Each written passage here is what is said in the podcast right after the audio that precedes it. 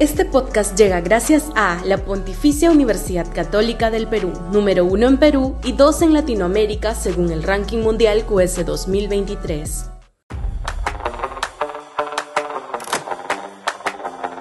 Megamercantilismo en irrigaciones. El gobierno ha anunciado dentro de su paquete de 25 medidas para salir de la recesión la aceleración de los proyectos de irrigación de Chavimochic, Chinecas y Majesiguas. Se ve difícil, ya lo han señalado expertos, que se logre el cometido en las fechas planteadas, pero vale destacar el esfuerzo de imprimirle voluntad de ejecución a los mismos por su impacto en la economía nacional y en la dinámica inversora. Al mismo tiempo, ya es hora de replantear el modelo por el que se asignan las tierras de estos proyectos a grandes inversionistas bajo un esquema en el que el Estado termina subsidiando a los megaterratenientes.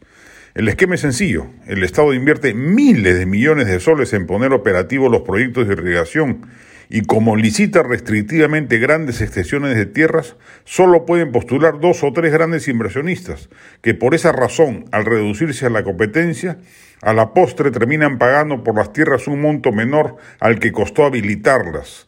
El Estado pierde y le regala dinero fiscal a los grandes grupos de poder agrícolas. Es hora de apostar por la mediana y pequeña agricultura, por generar capitalismo popular entre inversionistas de inclusive una hectárea. Es verdad que las grandes extensiones generan economías de escala y ello abarata los costos de producción, pero también es cierto que cuando existe una comunidad de pequeños propietarios, ellos mismos, por la propia lógica económica, terminan asociándose y replicando el esquema de la megaescala. Ejemplos de ello no solo existen en el Perú, en algunos valles, sino también en el mundo.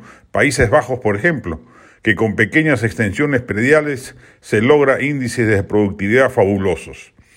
El modo en que se han manejado los grandes proyectos de irrigación construidos con dineros públicos forma parte de la gran historia negra del mercantilismo peruano, donde la oligarquía se ha beneficiado irregularmente de las normas para recibir beneficios económicos en desmedro del Estado, es decir, de todos los peruanos. El esfuerzo de trasvasar aguas de los ríos de la vertiente occidental hacia nuestra desértica costa es inmenso en trabajo y en recursos como para que termine beneficiando a unos pocos. Estos proyectos deberían ser más bien una fabulosa oportunidad para generar una miríada de empresarios agrícolas, de inversionistas pequeños y medianos que construyan un tejido social proempresarial.